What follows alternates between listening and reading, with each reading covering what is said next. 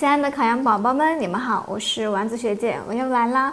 那今天呢，我们来看看这个名词解释——心理起源说。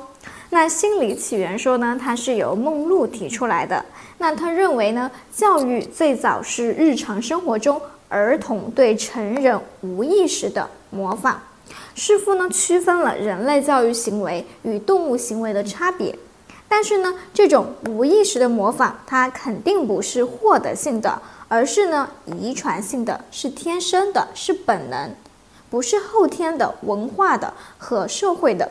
但是呢，这种与人类教育类似的表面现象，其实呢与人类教育呢存在着很多本质上的不同，它仍然没有区分人与动物本质上的不同。所以呢，我们说心理起源说呢，它也是有很多弊端和不足的。以上呢就是心理起源说的名词解释了。这个知识点你记住了吗？